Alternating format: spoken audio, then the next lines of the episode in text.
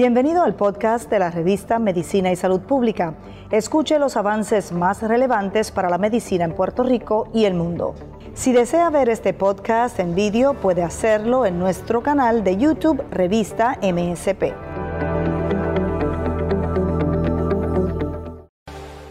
Saludos y gracias por acompañarnos nuevamente. Estoy en la grata compañía del doctor José García Mateo eh, es presidente de la Sociedad Puertorriqueña de Endocrinología y Diabetología, o SPED.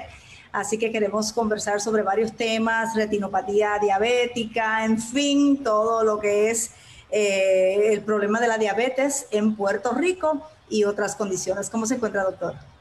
Muy bien, ¿y tú? Gracias por la invitación. Siempre un placer participar de estos programas. Claro que sí, y el tema siempre vigente, doctor, porque hay una gran prevalencia de diabetes y otras condiciones asociadas en nuestra comunidad. Si pudiéramos tener una idea de cuán importante es el tema de la diabetes eh, entre los problemas de salud que enfrenta nuestro país. Bueno, la diabetes, como bien sabemos, es una condición que afecta a a muchos países eh, se ha convertido, ahora que estamos en esto de, pandemias y todas estas cosas, ¿verdad? Eh, eh, se ha convertido en proporciones epidémicas y, y, sabemos que, por ejemplo, en Puerto Rico prácticamente casi un 17% de la población tiene diabetes y es una estadística que se ha, que se ha evaluado prácticamente en parte de la isla, que si entendemos que si tomamos mucho más regiones de la isla se puede aumentar esa cifra y que como latinos, ¿verdad? Estamos a, bien alto riesgo a desarrollar diabetes por pues, nuestro origen, este, eh, por las diferentes mezclas de razas, ¿verdad? Eh, y también por la cultura y el tipo de, comida y todo, ¿verdad? Todas las características que nos distinguen. Eh, entre eso, ¿verdad? Que también tanto en Estados Unidos como en diferentes países latinoamericanos se ha evolucionado más, se ha industrializado más y los trabajos ya no son de mucho esfuerzo físico, ¿verdad? Los juegos de los niños no son de mucho esfuerzo físico, así que además de un aumento en ingesta calórica por la cultura y por la misma sociedad que nos ha llevado a, a, comer más rápido, a estar más, más activos todo el tiempo trabajando y hacer las cosas un poco más rápido, también ha llevado una vida sedentaria. Y esto pues de la mano, la prevalencia, la incidencia de diabetes va de la mano con la prevalencia de incidencia que ha aumentado en la obesidad en diferentes países, ¿verdad? Si usted ve, eh, cuando damos conferencias, vemos los mapas que cuando se ponen como en rojo, anaranjado de la obesidad, en esas mismas regiones también se ve el aumento en la, en la prevalencia y la incidencia de diabetes. Así que es bien importante educar a la comunidad de que esto es común, de que estamos a riesgo, de que podemos hacer eh, modificaciones de estilo de vida que puedan disminuir el riesgo de desarrollar diabetes en aquellos pacientes que más alto riesgo están eh, y que obviamente identificarlos temprano es bien importante. Por eso que tenemos mejoría en métodos de diagnóstico y que nos pueden ayudar. E, es de suponer por todos esos factores, doctor, que bajo la pandemia eh, pudiesen haber más diagnósticos de personas con diabetes, puede haber más desarrollo y puede haber el agravamiento de las personas que ya tienen diabetes y que quizás eh, o han descontinuado su tratamiento o han ¿verdad? tomado muy en serio esto de estar en la casa sin hacer ejercicio. Bueno, eh, en realidad sí, hemos visto en, en las mismas prácticas, ¿verdad? Eh, que los pacientes, pues mayormente al principio del problema de la pandemia COVID-19, que pues tuvimos que, que, tener mucho más precaución, todavía la tenemos, obviamente, pero, pero sí teníamos que estar, hubo ese lockdown, por ejemplo, en Puerto Rico, donde mucha gente estuvo en las casas, pero también se vio un abandono del tratamiento de condiciones crónicas, no tan solo de diabetes, enfermedades cardiovasculares, enfermedades pulmonares. O sea, y el, y el problema es que, que, donde más complicaciones se ve con, la, con el problema de, de la infección del virus COVID-19 son aquellos pacientes que más complicados están. Eh, si tú tienes, se, ha visto en diferentes estudios que si el paciente diabético está descontrolado, lleva más tiempo descontrolado, está descompensado de sus complicaciones, pues más riesgo va a tener de, tener complicaciones si se infecta con COVID-19. De hecho, eh, el mismo, la misma infección con el virus ha llevado a aquellos pacientes que estaban controlados más o menos a descontrolarse más, o aquellos pacientes que estaban a riesgo de desarrollar diabetes cuando desarrollaron la, la infección, pues hubo unos mecanismos envueltos con el virus de, disminución en secreción de insulina, de aumento en resistencia a insulina por unos pasajes inflamatorios, que llevó entonces a aumentar la incidencia de diagnósticos de diabetes en aquellos pacientes que tuvieron la infección. Así que es bien importante que hubo dos factores, además del problema de, la infección con, con viral, con COVID-19, también eh, que el paciente pues estuvo más tiempo en las casas. Bueno, y yo siempre los eduqué, los que siempre vi en mis oficinas, los que iban a mi oficina los eduqué de que este es el momento de no sentarse a, a, ver televisión y a, a, tener una vida sedentaria y a comer más, sino que es el momento de pensar en cuidarnos más, en ser más proactivos en el control del azúcar, en tener más eh, actividad física, en buscar en nuestras mismas casas qué podemos hacer para mejorarnos en salud y así prevenir que si, que si en algún momento estuviéramos contagiados, pues tuviéramos más complicaciones del virus. O sea que eso fue la manera de, de la cual yo la, yo la pude ¿verdad? canalizar en mis pacientes. Pero no muchos pacientes, pacientes que no iban a la oficina, no iban a la mía, no iban al médico primario, no querían ir ni a buscar sus medicamentos, no querían ni salir ni a la, ni a la, ni a la farmacia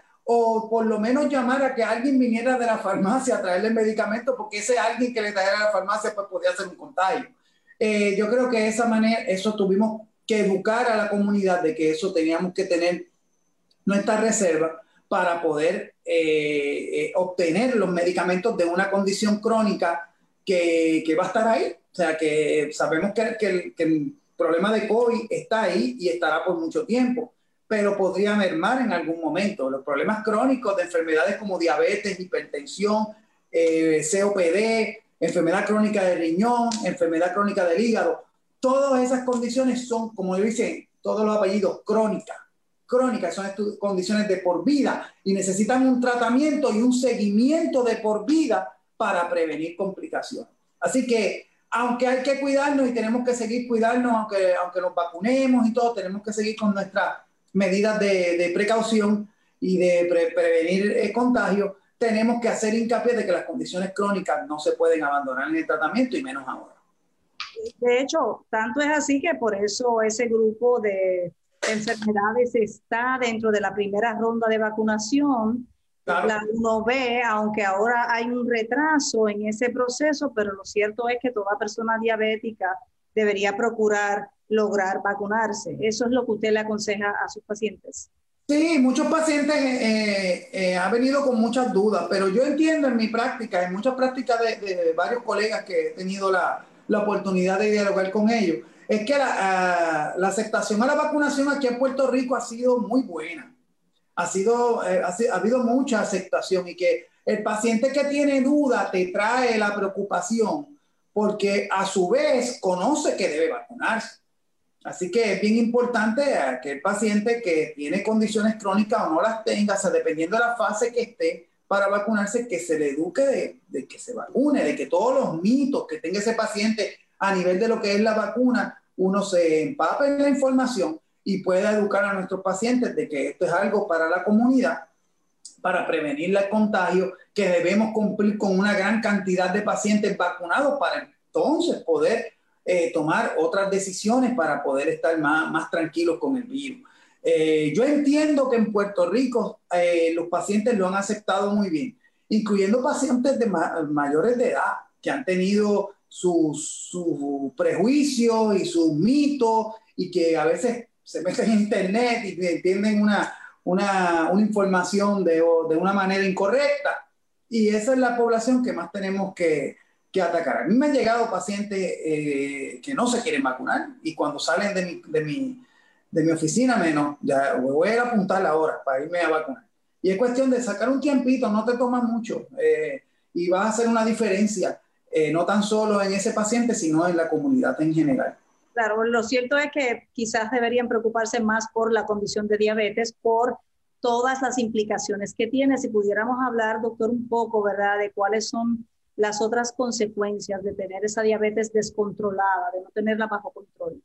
Claro, eh, eh, complicaciones, lo que llaman micro y macrovasculares, ¿verdad? Estas complicaciones eh, son bien comunes y de hecho este, las estadísticas lo dicen todo. La causa número uno de, ceguera, de quedarse ciego, es la diabetes. ¿Ok? La causa número uno de entrar en, insuficiencia renal, fallo renal, ya sea diálisis, trasplante, disminución renal aguda, son, es la diabetes. La causa número uno de amputaciones no traumáticas de las extremidades inferiores es diabetes. O sea que en realidad el, diabético, casi un 80%, muere de un evento cardiovascular, ya sea un evento eh, coronariano, un evento cerebrovascular, o tiene enfermedad periferovascular que también aumenta el riesgo de amputaciones. O sea que las complicaciones microvasculares, que sabemos que es retinopatía, que es la causa número uno de, de, ceguera, retinopatía diabética, eh, enfermedad diabética de riñón, que la llamaban antes nefropatía diabética, todavía se le, se le llama así, pero como pues hay una diferencia, la nefropatía diabética habría que tener una biopsia, ¿verdad? Ahora le llamamos, le llamamos diabetic kidney disease, o sea, enfermedad diabética de riñón, que con solamente evaluar la cantidad de, de, filtración renal que tiene, que eso con un cálculo que se hace eh, a nivel clínico, y de evaluar la cantidad de albúmina que tiene ese paciente en la orina, eh, podemos determinar en qué estadio está ese paciente y qué riesgo tiene de no tan solo progresar su enfermedad renal, sino de tener un evento cardiovascular mayor o desarrollar fallo cardíaco. ¿Okay? O sea que las complicaciones microvasculares son importantes para determinar qué riesgo tiene de complicaciones también macrovasculares. ¿Me vas a decir algo? bueno, antes de que sigamos con las condiciones macrovasculares, quería preguntar si algunas de estas condiciones es reversible una vez se logra tener bajo control la diabetes, sobre todo la, retinopatía diabética. importante, lo más importante aquí es prevenir, o sea, antes de que ocurra, o sea, el giro en la medicina y en las condiciones crónicas no es tratar lo que aparece, es, prevenir. Por eso es bien importante que ese paciente diabético tipo 2, en el momento del diagnóstico, se evalúe la retina con un examen dilatado de la pupila. Con un especialista en retina, con alguien que le pueda hacer una evaluación de dilatación de la pupila para evaluar bien esa retina. El paciente diabético tipo 1, de una vez en el diagnóstico, a los 5 años, según la guía, debemos hacerle una evaluación de retina. Pero el diabético tipo 2, como sabemos que puede venir con resistencia a insulina y una etapa prediabética por más tiempo, pues puede tener ya las complicaciones en el momento del diagnóstico. Así que Tipo 2 en el momento de diagnóstico. Tipo 1 podemos empezar esperar hasta 5 años. Además de eso, si el paciente ya tiene retinopatía, pues tenemos bastantes eh, modalidades de tratamiento por nuestros colegas los oftalmólogos, ya sea a nivel de terapia de láser, eh, inyecciones de lo que llaman inhibidores de factores de crecimiento, que nos ayudan bastante, ¿verdad? Y además del tratamiento, con un seguimiento bien de cerca, eh, mucho más frecuente con el especialista en retina. Eh, si el paciente no tiene retinopatía, la evaluación de una vez al año de su, por su oftalmólogo para evaluar esa retina, pues es bien importante. Hay veces que el paciente está tan estable que según la guía lo puedes evaluar cada dos años, pero, pero hacemos hincapié que al principio, a menos que el paciente tenga una estabilidad increíble, pues que lo hagamos anual. Igual que la evaluación a nivel renal, que hagamos eso que te dije de medir la, la filtración de riñón y medir la, la, albúmina en la orina de una manera proactiva desde el principio en el diabético tipo 2 desde el momento del diagnóstico y en el diabético tipo 1 podemos esperar 5 años. Y eso también es bien importante para la prevención. Y si ya hay problemas renales, pues tenemos medicamentos que pueden prevenir que progrese la enfermedad renal. Y tenemos ahora medicamentos nuevos que podemos añadir adicional que pueden disminuir hasta 30% el riesgo de que caigan en, diálisis o trasplante o fallo cardíaco o eventos cardiovasculares. ¿Ok? Así ese que, tratamiento, doctor, ¿ese tratamiento está disponible y es adecuado para todo tipo de diabéticos? Bueno, ahora mismo, este, si usted está viendo, si estamos bien al día, ¿verdad? Lo que estamos haciendo en cuestión de prevención de, de progresión de la enfermedad renal, pues desde hace años, ¿verdad? Hace más de 20 años teníamos los inhibidores del sistema renina-angiotensina, lo que llaman los inhibidores de LACE, de, de la convertasa y los bloqueadores del receptor de angiotensina, de angiotensina. Son medicamentos que se usan para la presión, también demostraron beneficios en diabéticos tipo 2 y tipo 1 de disminución de, de progresión renal, de, progresión de enfermedad renal, mayormente en aquellos pacientes que tenían mucha albúmina en orina. Pero eh, hay nuevos estudios, recientemente, desde hace aproximadamente dos a tres años, se han demostrado con medicamentos como son los inhibidores de, transportadores de sodio glucosa, los SGLT2 inhibitors, que por encima del tratamiento con los inhibidores del sistema renina-angiotensina, utilizar estos medicamentos podemos disminuir un 30% adicional del beneficio que ya teníamos. Porque todavía con aquellos medicamentos había gente que, quedaba, que caía en diálisis y había gente que progresaba a trasplante o había gente que progresaba a su disfunción renal pues demostraron que con estos medicamentos que tienen un beneficio directamente disminuyendo la presión dentro de las células del riñón, hay disminución de progresión renal. O sea que tenemos herramientas, no tan solo para salvar nuestros ojos, sino para salvar nuestros riñones y para salvar nuestro corazón también, porque obviamente tenemos medicamentos que mejoran la presión del diabético, que mejoran el colesterol, que mejoran los triglicéridos, que ahora no hay los medicamentos que tenemos disponibles también para, para atacar la diabetes, muchos de ellos tienen beneficio cardiovascular también, que pueden disminuir el riesgo de infarto, que pueden disminuir el riesgo de fallo cardíaco y hasta pueden disminuir problemas ¿verdad? periferovasculares que podrían causar otras complicaciones. ¿Cuánto tiempo transcurre, doctor, entre el desarrollo de esa condición de diabetes y la manifestación para algunas de estas condiciones microvasculares? Bueno, hay pacientes que tú puedes diagnosticar y al momento del diagnóstico, mayormente diabéticos tipo 2, ya tengan la complicación. Ya tengan la complicación. Por eso se hace hincapié en, hacer evaluación temprana de los niveles de azúcares, aquellos pacientes que están alto riesgo a diabetes, porque podemos encontrar pacientes en una etapa como le llaman prediabético que podemos atacarlo con modificación de estilos de vida y hay algunos medicamentos que tienen su beneficio para prevenir que el paciente llegue a diabetes y retardar más aún esas complicaciones. Pero hay pacientes que no los detectamos tan temprano, que ya te llegan con diabetes tipo 2 y ya en la etapa prediabética ha sido suficiente para que el paciente desarrolle eh, ya una complicación micro o macrovascular incluyendo yo tengo pacientes que he diagnosticado de diabetes, eres diabético, yo te diagnostiqué ahora. Posiblemente ya tenía diabetes antes y no se ha sido diagnosticada. Posiblemente ya tenía una etapa prediabética y no se había evaluado adecuadamente. Y ese paciente cuando lo mando a evaluar con el oftalmólogo ya tiene retinopatía. O cuando le hago una evaluación de albúmina en orina y le mido la, filtración glomerular, ya tiene una filtración glomerular bajita y ya tiene proteinuria, ya, tiene, ya está botando eh, este, proteínas en la orina. O sea, que, es, impredecible. O sea, que hay pacientes que en el momento del diagnóstico, hay pacientes que si no lo tienen, pues hay que hacer hincapié de que, hay que manejar bien la presión, que hay que controlar bien el azúcar, que hay que usar medicamentos adecuados para individualizar su terapia para que ese medicamento sea el mejor para ese paciente en cuestión de sus complicaciones para poder prevenir esas que, que está a riesgo. O sea que hay una gran manera de poder prevenir y tratar estas complicaciones para poder prevenir que lleguen. El paciente diabético tipo 1 puede que se tarden un poquito más porque muchas veces la, el diagnóstico es más agudo.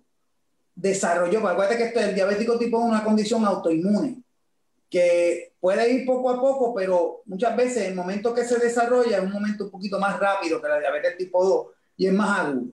Por eso es que se, se desarrolla muchas veces en unas edades más tempranas, pero no necesariamente. Pero es más agudo y hay veces que el paciente, la gran mayoría, tú los diagnosticas y puede que en los primeros cinco años, a los cinco años que tú puedas ver esas complicaciones. Por eso es que se recomienda a veces poder esperar hasta cinco años para evaluar las complicaciones. en tipo 1, en tipo 1. Claro, usted ha hecho énfasis en la necesidad de prevenir, entonces ¿Quiénes están a mayor riesgo de suerte que estén alertas eh, para precisamente, ¿verdad? Eh, pues, ir a verificar con su médico eh, si son o no son o han desarrollado o no la condición. Diabetes. Sí. ¿Cuál está más riesgo de diabetes? Mira, en realidad hay unas características. nosotros como latinos estamos más alto riesgo. Eso ya a nivel del el origen étnico, los hispanos, los, los de, del sur de Asia, los, los este, eh, Native Americans, ¿verdad? Pero nosotros estamos en ese grupo, Hispanics, estamos ahí. Eh, las mujeres que hayan tenido una, una, diabetes gestacional, una diabetes en el embarazo, ¿ok? Esas son mujeres a alto riesgo de diabetes. Eh, personas que tienen hipertensión o, problemas de colesterol y triglicéridos, personas con vida sedentaria, personas con obesidad extrema eh, o sobrepeso, ¿verdad? Continuo, pacientes que tienen problemas cardiovasculares ya documentados, pacientes que tienen insuficiencia renal crónica que no, son que no es por diabetes, también están a riesgo.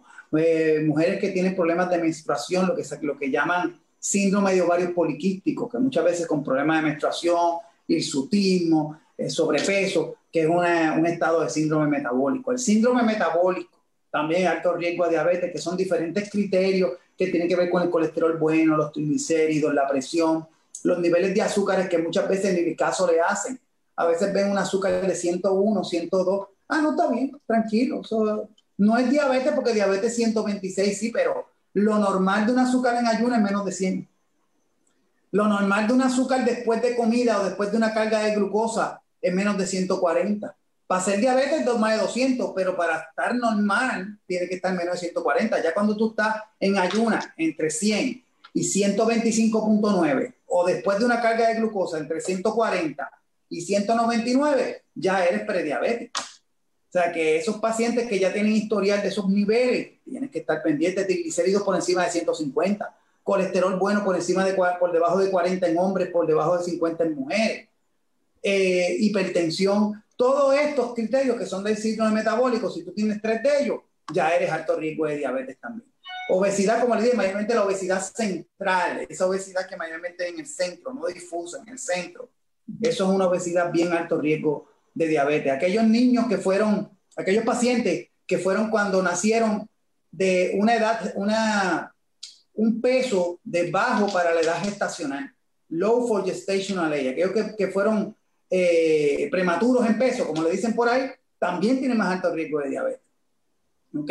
Así que son muchas características que están, que están presentes, ¿verdad? Que uno puede determinar, a ah, ese paciente está alto riesgo de diabetes, pues déjame hacerle una, una evaluación más a fondo, ¿verdad? Usando azúcares usando glicosilada.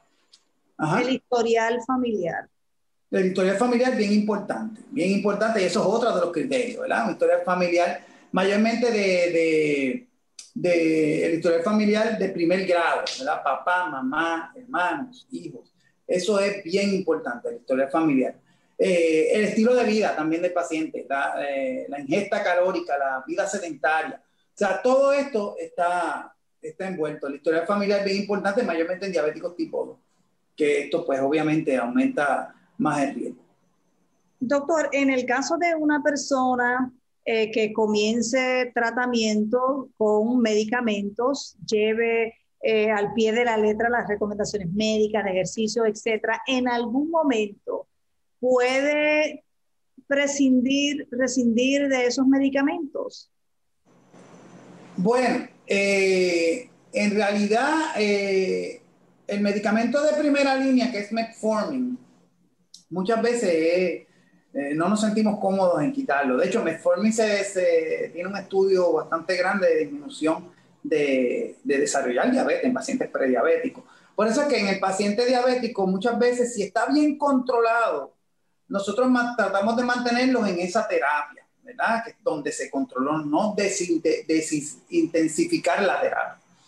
Eh, a menos que el paciente esté desarrollando efectos secundarios por la terapia. Dígase que está usando una terapia para diabetes que causa bajones de azúcar o hipoglucemia, como se le llama, pues esos pacientes se puede desintensificar la terapia bajando o quitando esos medicamentos que causan bajones de azúcar. ¿Ok? Así que eh, no es que el paciente llegue el momento que vamos a tratar a poder quitarle los medicamentos, no, al contrario, la diabetes es progresiva. De hecho, el doctor Ralph Difronso, que es uno de los diabetólogos más importantes en nuestro, en nuestro ámbito, dice que el paciente cuando tú lo diagnosticas de diabetes por estudios grandes que ha hecho retrospectivo, cuando tú te diagnostican de diabetes, ya has perdido de 50 a 80% la función de tu célula pancreática que produce insulina. O sea que yo, tú perdiste de 50 a 80%, que lo que te queda es de un 20 a un 50%. Muchos de ellos un 20%. Y eso abrázalo porque lo vas a perder, porque esto es una condición progresiva. En vez de pensar de que vamos a tener que quitar medicamentos a través del tiempo, no, al contrario. Esto es progresivo y la función de secreción de insulina va a ir disminuyendo. Por eso es que muchas veces vamos a tener que añadir medicamentos y añadir más medicamentos hasta el momento que el paciente puede necesitar una terapia de insulinización, de añadir insulina, porque esa es la hormona que le falta. Acuérdate que para tú desarrollar diabetes, no puedes tener solamente resistencia a insulina, tienes que tener resistencia en el diabético tipo 2, por ejemplo, resistencia y deficiencia. Y cuando tú tienes esa deficiencia, entonces que desarrollar la diabetes. O sea, esa deficiencia no solamente la vas a desarrollar en el momento, y no importa cómo tú lo trates, con cuán agresivo sea el tratamiento de control glicémico, va a haber un deterioro, unos más lentos, unos más rápidos en la secreción de insulina. Y va a tener, vamos a tener que intensificar terapia. ¿Cuál es la ventaja ahora que tenemos? Conocemos que hay ocho patofisiologías envueltas en la diabetes ocho mecanismos, que posiblemente más adelante habrá más, pero ahora se le llama un octeto. Y para esas ocho ya tenemos medicamentos que atacan una y cada uno. Y podemos usar medicamentos en combinación de inicio. ¿Ok? Y muchos de esos medicamentos los podemos añadir sin el problema de causar hipoglucemia. Y el paciente los tolera bien y no tiene muchas complicaciones de tratamiento. Al punto de que ahora estamos utilizando medicamentos que solamente se, usaba, se usaban para diabetes y los podemos añadir ahora si ese paciente diabético tiene enfermedad cardiovascular y ya está controlado de su diabetes, vamos a suponer con metformin y un DPP-4 inhibitor, una combinación muy buena y está controlado, pero el paciente desarrolla enfermedad cardiovascular, es candidato a añadirle una o, o sustituir una de sus terapias por un medicamento de diabetes que además de que tenga beneficio para su diabetes, tenga beneficio cardiovascular o renal. ¿Okay? Y respectivamente de que el paciente está controlado. A veces me dice, pero ¿por qué le vas a añadir un SGLT2 inhibitor, por decirte un canagliflozin, un empagliflozin a ese paciente que ya está controlado con metformin? Bueno, porque la glicosilada está normal, pero él desarrolla un evento cardiovascular y ese medicamento dice que tú añadírselo sin importar cómo esté el azúcar, disminuye la mortalidad cardiovascular o los eventos cardiovasculares, pues hay que añadírselo porque las guías lo dicen así. Sin riesgo de hipoglucemia porque son medicamentos que no causan bajones. ¿Ok? Porque el problema del tratamiento muchas veces que donde tenemos que desintensificar la terapia es por hipoglucemia. Y ahí están las sulfonilureas, que ya se están usando mucho menos, y las insulinas. Y ahí es que está la ventaja, que hay veces que vienen pacientes que ya están con insulina, tú le añades un tipo de estos medicamentos que no causan bajones, pero mejoran por otro mecanismo el control de azúcar, más tienen otros beneficios cardiovasculares y tienes que bajar la insulina porque el riesgo de hipoglucemia puede subir. Pero es porque ha mejorado tanto el azúcar que ya la insulina ha bajado la, la necesidad de la cantidad de insulina, ya sea en dosis o en necesidad de insulina que eso no lo teníamos antes. Doctor, ¿y cuál es la expectativa de vida de una persona con diabetes frente al resto de la población? Ya que obviamente todos estos medicamentos van dirigidos a, evitar esos episodios este, vasculares. la, la, expectativa de vida, obviamente, es un diabético versus un no diabético es menor.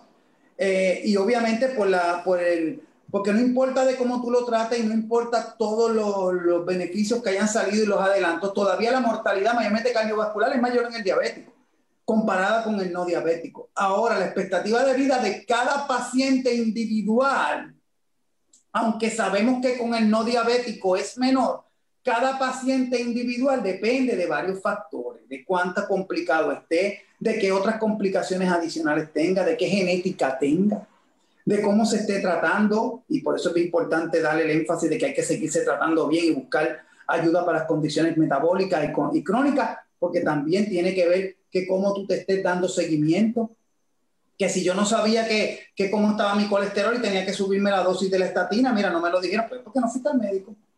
¿Okay? Y la expectativa de vida ahí baja. O sea, individualmente es impredecible, dependiendo del paciente, cómo se controle, cuál es su genética, cuáles son sus condiciones asociadas. Ahora, si tú lo quieres comparar con el no diabético, siempre. Ahora, el paciente diabético que tiene una enfermedad crónica renal vive menos.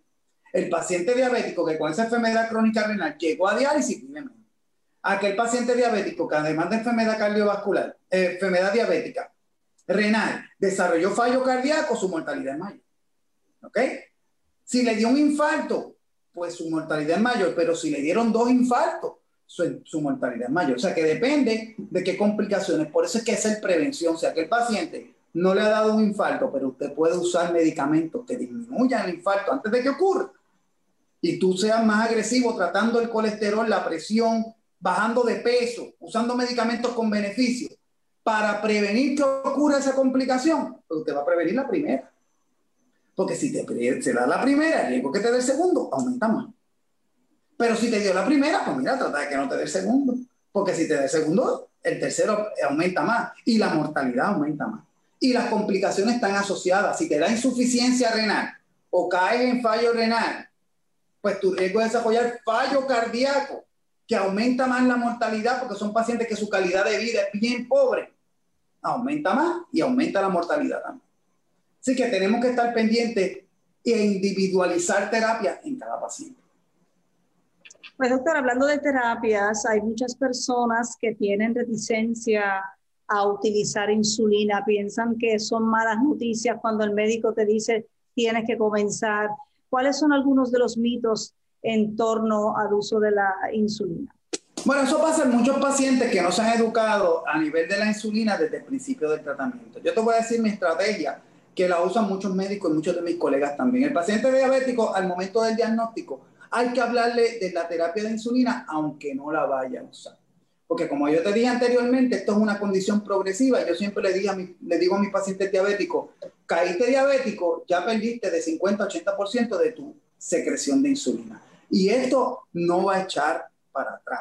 Tú puedes prevenir que progrese rápido con tu tratamiento ¿verdad? Y hay medicamentos que ayudan a eso. Pero de que va a progresar, va a progresar. Ah, más lento que el otro, fine, pero va a progresar. O sea que va a llegar el momento que usted va a necesitar reemplazar lo que a usted le falta. ¿Y qué te falta? Pues insulina. ¿Ok? Va a llegar el momento que te vas a necesitar un reemplazo con insulina. ¿Ok? Y a veces yo le digo, bueno, a menos que, que, que mueras antes, ¿verdad? Porque tú no quieres que pase eso y que tengas una complicación. Así que mientras más vivas, el riesgo a progresar la diabetes, pues va a llegar y entonces vas a necesitar la terapia de insulina. Y los mitos los hay, ah, que mira, mi mamá cuando le empezaron insulina se quedó ciega, ¿no? Porque es que ya estaba casi ciega y le empezaron la insulina tarde. Ay, mi mamá cuando le pusieron la insulina ahí fue que cayó en diálisis, no porque se la pusieron tarde. Porque ahora el movimiento de la Asociación Americana de Diabetes desde hace años y del Colegio Americano de Endocrinólogos es usar insulina más temprano que se ha retrasado un poquito el uso de insulina ahora que tenemos medicamentos agresivos tipo no insulina que nos ayudan a mejorar el paciente antes de llegar a insulina o sí. Ahora mismo la misma Asociación Americana de Diabetes nos dice antes de usar insulina, si el paciente no está tan sintomático, utilice una terapia inyectable que no sea insulina como los agonistas de GLP-1 que se ponen semanal que no causan hipoglucemia, es más fácil para el paciente, no hay que monitorearse tanto. Pero contigo con eso, sigue el paciente progresando en el momento hay que usar la insulina. Así que la, hablarle de insulina al paciente, usted lo debe hacer como médico desde el principio. Y el paciente debe conocer que la necesidad de insulina está ahí y que en algún momento la va a necesitar y en el momento que la necesite la acepte, porque si no, las complicaciones van a ser mayores. Y ahora mismo la terapia de insulina innovadora que tenemos ahora es mucho más eficaz, es más fácil de usar, vienen en devices más fácil de paciente utilizar.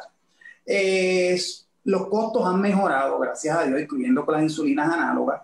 el paciente lo acepta mejor porque muchas veces empezamos con una insulina una vez al día y vamos progresando poco a poco, no como antes que decían, no, te empiezas insulina y te empezaban en tres y cuatro pinchazos. No vamos poquito a poco. Vamos a empezarte uno. Y si lo necesitas, te empezamos con otro, te combinamos con otro medicamento. Vamos también hablando del paciente de que cuáles son los riesgos, los beneficios cuál es el conocimiento del paciente, educar al paciente, cuál es el estado cognitivo de ese paciente para utilizar la terapia de insulina más correcta y obviamente pues obtener más beneficio y más aceptación cuando se le educa bien al paciente y educarle no tan solo que si va a usar insulina, sino que la insulina conlleva a que te tienes que monitorear más, a que tienes que estar más pendiente a los síntomas de hipoglucemia, a que tienes que ser más cumplidor, a que tienes que tener unas precauciones cuando vayas a guiar. ¿Okay? Así que la actividad del paciente, o sea, y la cantidad de tratamiento tiene que ir acorde también con el estilo de vida del paciente, el conocimiento del paciente, el estado cognitivo, la edad y las complicaciones que tiene. Claro que sí. Pues doctor, ¿verdad? Nos centramos en el tema de la diabetes, pero también me gustaría saber cuáles son los planes de la Sociedad Puertorriqueña de Endocrinología y Diabetología para el 2021, que usted sabe que muchas de las actividades y convenciones del año pasado se tuvieron que suspender o celebrar de manera virtual, ya un poco acercándonos a mayor flexibilización de las actividades. ¿Qué planes tienen ustedes para el 2021? Bueno, gracias a Dios en, la sociedad que presido y con la ayuda de la Junta de Directores y todos mis compañeros, tuvimos eh, mucho éxito en poder educar a la comunidad, en tener actividades de, educación a pacientes, eh, de ayuda a pacientes. Tuvimos convenciones para educar a los médicos y para educarnos nosotros. Eh, tuvimos una de tiroides en agosto. La convención anual de diciembre fue un éxito a nivel virtual, fue excelente, con una facultad tanto de, de Puerto Rico como de Estados Unidos, tanto local como internacional. Eh, también en, en, agosto hubo una facultad local como internacional. O sea que en realidad tuvimos un, año que aunque fue un poquito difícil, ¿verdad? Pudimos hacerlo eh, de una manera eh, virtual y de una manera que pudimos llegar al público y tener presencia. Y agradecerle a ustedes también en Medicina y Salud Pública que nos dieron mucha oportunidad y mucha, mucha este, presencia en los medios para poder lograr esto. Así que personalmente les agradezco de parte de mí y de parte de la sociedad, porque gracias a ustedes y a otras plataformas, ¿verdad? estuvimos bien presentes, pero especialmente ustedes. Eh, estuvimos eh, ahora en el 2021, pues eh, estamos ya planeando el mes de la tiroides, que es en marzo. tenemos, vamos a tener, si Dios quiere, una conferencia de prensa donde se va a evaluar lo de la proclama del mes de la tiroides para concientizar a la comunidad sobre los problemas de tiroides en hombres, mujeres, tanto como hipotiroidismo, hipertiroidismo, cáncer de tiroides, nódulos de tiroides, estadística, eh, y además de eso, de, tener educación a la comunidad y llegar a los medios a través, para, para llegar a la comunidad para educación, sino también educación a la, a la comunidad médica con un, con un simposio de un día, de mediodía, que vamos a tener en marzo 13. Eh, ese va a ser virtual, porque estamos muy temprano, ¿verdad? Eh, en marzo 13 tenemos un simposio virtual sobre nódulos y cáncer de tiroides, con una facultad local con mucho expertise eh, en el manejo de nódulos y cáncer de tiroides. Va a ser multidisciplinario, vamos a tener endocrinólogos, vamos a tener patólogos, citólogos, vamos a tener un cirujano endocrino eh, y vamos a tener un panel después para, presentar casos multidisciplinariamente. O sea que esa actividad ya está planeada, ya va a estar excelente va a ser con crédito, así que pronto le llegará más información para que se puedan eh, registrar. Eh, estamos celebrando, no sé si sabías, este año el, el, aniversario número 100 del descubrimiento de insulina. ¿Ok? Así que esto para nosotros los endocrinólogos es una celebración grande porque eh, la insulina se inventó hace 100 años, y se, se cumple, ¿verdad? Esa, esa, esa fecha. Así que eh, tenemos varias actividades que ya tenemos en, en, planes, ¿verdad? Para celebrar ese, ese suceso y llegar a la comunidad de, como bien tú dijiste, que la insulina pues hay que aceptarla porque es la hormona que está deficiente en el paciente diabético y es el tratamiento, ¿verdad? Que en algún momento ese paciente diabético va a necesitar y el énfasis de que cómo ha sido la evolución, eso yo creo que prácticamente va a ser el tema que yo voy a proponer, cómo ha, cómo ha sido la evolución del tratamiento de insulina desde el principio y cómo en todos estos 100 años se ha evolucionado el tratamiento hasta lo que tenemos ahora con los adelantos tales como bombas de insulina más inteligentes, los sistemas closed loop, la manera de inyectar la insulina menos frecuente, estamos, se está estudiando ya una insulina de una, de una vez en semana, o sea que, que estamos eh, evolucionando y queremos comunicar ahora en el año donde se celebra la, el centenario del de, de, descubrimiento de insulina,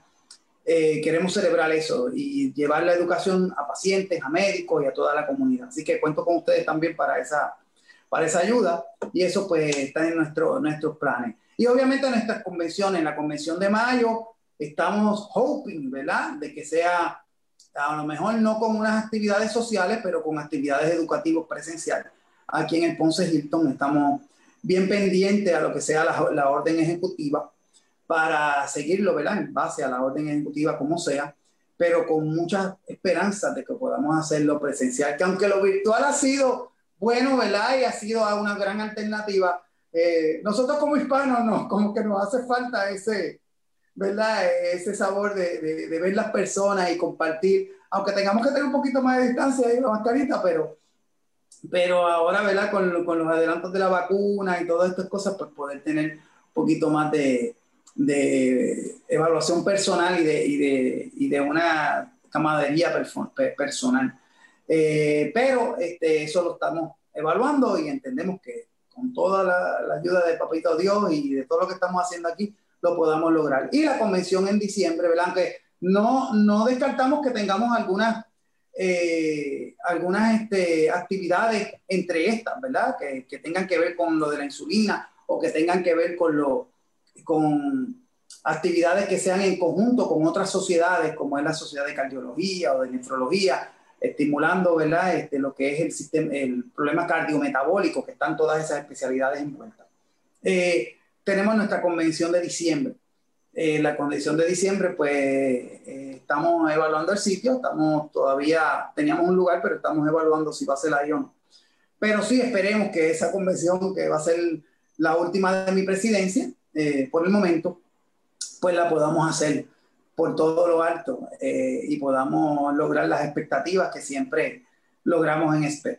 Así que el 2020 fue un poquito fuerte, pero fue de mucha gratitud y de mucho éxito ¿verdad? para la sociedad, aunque todo fue virtual, pero logramos muchas cosas. Pero en el 2021 tenemos muchos planes y con la ayuda de todos los miembros de la sociedad, de la junta de directores, de la gente que siempre nos ayuda como ustedes, pues podamos lograr lo que tenemos en, en planes. Y son esos, pero hay más, ¿verdad? Que los vamos a evaluar dependiendo de todos los factores que tengamos, tanto de la pandemia como de otros factores, eh, tanto de gobierno como a nivel de salud.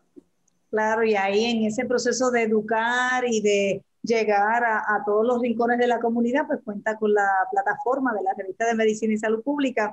Antes de despedirme, doctor, usted mencionó la disponibilidad de devices, de dispositivos nuevos para administrar esa insulina, que yo creo que también era uno de los, eh, quizás de los mayores escollos de las personas aceptar, porque tiene que estar inyectándose uno, ¿verdad?, con cierta frecuencia. Pregunto, ¿esos devices o dispositivos están disponibles en Puerto Rico a través de los planes médicos y a través de Medicare? Claro que sí, todos esos devices están disponibles, todos esos adelantos. Mira, la, la, las insulinas en, tipo pluma, que el paciente los puede utilizar un poquito más fácil, obviamente aquellos pacientes que tienen problemas de visibilidad o problemas de artritis. Las plumas inteligentes ya están saliendo, que te dicen cómo está el azúcar y cuál es la dosis que vas a utilizar y cuál es el tren de azúcar para entonces hacer las correcciones. O sea, están disponibles. Hay, hay planes médicos que ya las están cubriendo. Este, tenemos las bombas de insulina, que las llevamos por mucho tiempo y cada día son más adelantadas, cada día utilizan más los sensores, le llevan el mensaje directamente a la bomba para mantener un basal, para ayudarte con los bolos. Eso está disponible. Yo tengo una experiencia vasta y muchos de mis colegas tenemos una experiencia vasta en este tipo de devices. Esto de los sensores de glucosa ha sido espectacular. Eh, muchos de los pacientes ya no se tienen que pinchar los deditos. Solamente se escanean o tienen un device que está continuamente ahí y en su iWatch o en su celular tienen lo que está, se pueden conectar remoto o yo mismo con una aplicación puedo mantener ahí viendo eh, y recibiendo la información del paciente. Si le dio un bajón, para yo saber lo que está pasando con ese paciente y me tira también una, una, una gráfica poder, para yo poder evaluar eso en todos los pacientes que yo quiero, o sea, diferentes aplicaciones que nos pueden ayudar. Eh, la, la, presencia de los, de los adelantos de los planes médicos ha mejorado.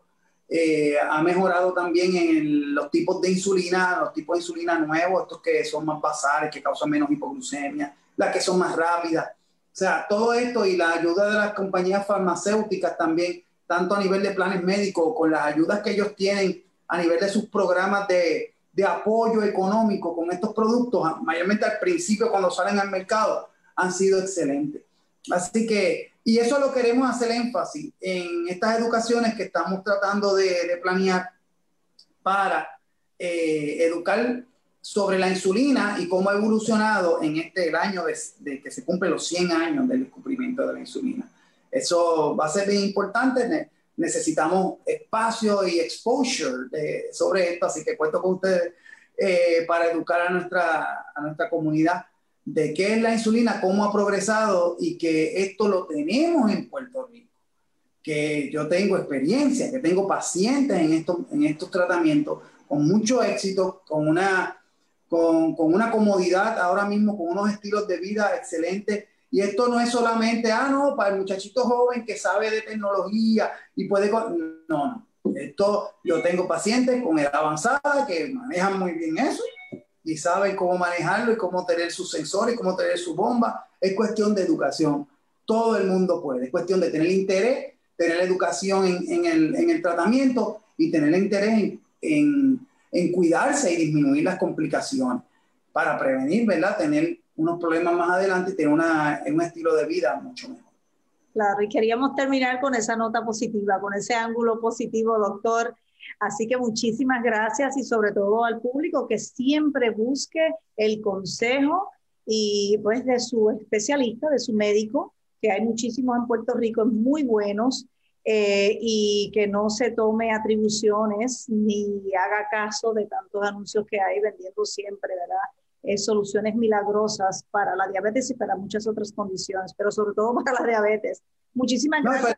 Perdona que te interrumpa, en, el website de nosotros, y tenemos también una página de Facebook, pero en el website de nosotros, petpr.com, ahí es un website que es bien preparado, que lo tenemos, eh, doy las gracias al doctor eh, Rodríguez Vigil, que es el, que, colega que está allí siempre pendiente a la página, eh, la página de Facebook, el doctor Edgar Torres, la doctora Paola Mancilla, que también están eh, ayudándonos con esas partes tecnológicas. tenemos mucha información en esa página de spetpr.com, tanto para pacientes como para médicos. Calculadoras para ayudar al médico a calcular dosis, a calcular riesgo. Tenemos también mucha información para el paciente tenemos múltiples este, handouts para educar a la, comunidad. Así que yo los invito a que entren allí, eh, allí está mi mensaje sobre como presidente, mucha educación, las actividades que tenemos, ahí están primero que en ningún lado, ahí están diferentes eh, información o, handouts o slides de, lo, de las últimas convenciones que se han dado. Vamos a tener o ya tenemos videos de esas convenciones, ¿verdad? Que hemos, que hemos tenido. Así que yo los exhorto a que visiten la página y, se eduquen con la página porque la hacemos con mucho cariño y con, y con la misión de SPEC, que es educar tanto a, a, los médicos como a los pacientes y a la comunidad. Pues muchísimo éxito, doctor, y ya cuente con nosotros para apoyar los trabajos de la organización. Muchísimas gracias. Gracias a ti. Buenas noches. Bueno, y al público que comparta esta conversación también puede escucharla en forma de podcast en la plataforma SoundCloud. Será hasta una próxima ocasión.